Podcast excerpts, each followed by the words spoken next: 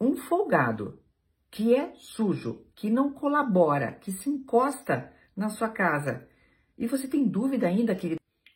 Olá, a seguidora que eu vou identificar aqui para letra T mandou mensagem para mim no Instagram. E ela diz: Maria, será que sou tóxica, narcisista e chata?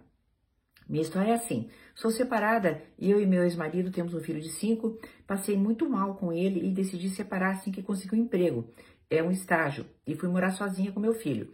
Depois de um tempo comecei a namorar, temos um ano juntos e em seis meses de namoro vi que meu namorado passava muito tempo na minha casa, dormia com muita frequência e isso me incomodava.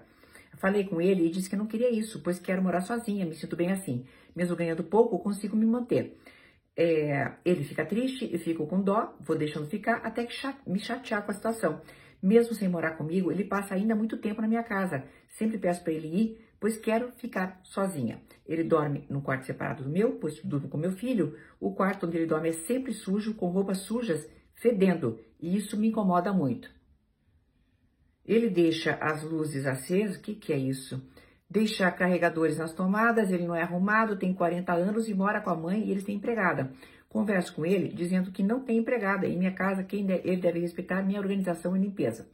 Quando chego do trabalho, quero descansar e sinto ele bater na porta. Fora que tem que me organizar para o dia seguinte, ele quer ter relações todo dia, ele fica tentando. De manhã é uma correria para trabalhar, levanto, preparo nosso café, preparo as coisas para meu filho, me preparo, ele fica aqui igual um bicho preguiça e nem a mesa ele coloca. Ele somente vai comprar o pão que eu peço, porque eu peço, e ele diz que não ajuda. Por aqui é pequeno e não cabe eu e ele na cozinha.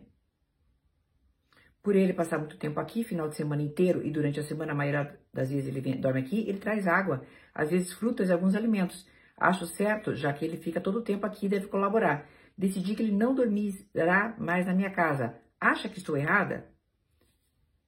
Bem, querida, um folgado que é sujo, que não colabora, que se encosta na sua casa, e você tem dúvida ainda, querida, e você tem uma dúvida que eu acho assim, você diz assim: será que sou tóxica, narcisista e chata? Meu amor, que distorção é essa? Você está defendendo a sua casa, os seus limites. O que você tem é falta de posicionamento. Isso sim, e sobre isso nós podemos conversar. Posicionamento é quando nós nos colocamos na nossa vida de maneira mais confortável. Por quê? Porque as nossas opiniões, os nossos gostos e os nossos nãos são respeitados. Quando nós colocamos colocar, podemos colocar limites, colocamos fronteiras onde algumas pessoas não podem avançar. Eu creio que você não está sabendo é se posicionar, querida.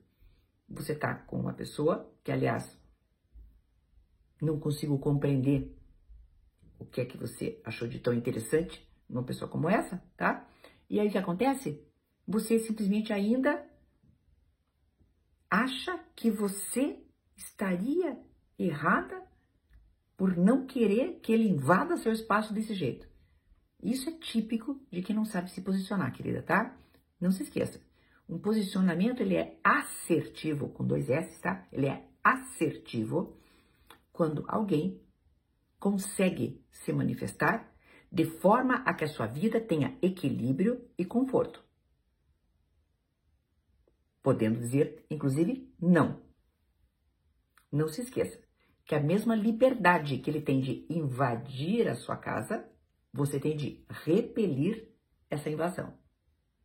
E quem sabe você pense melhor sobre quem é quem aí nessa relação, quem tá errado quem tá certo, quem sabe você acha que esse namoro não seja para você? Que tal pensar um pouco nisso? Até uma próxima!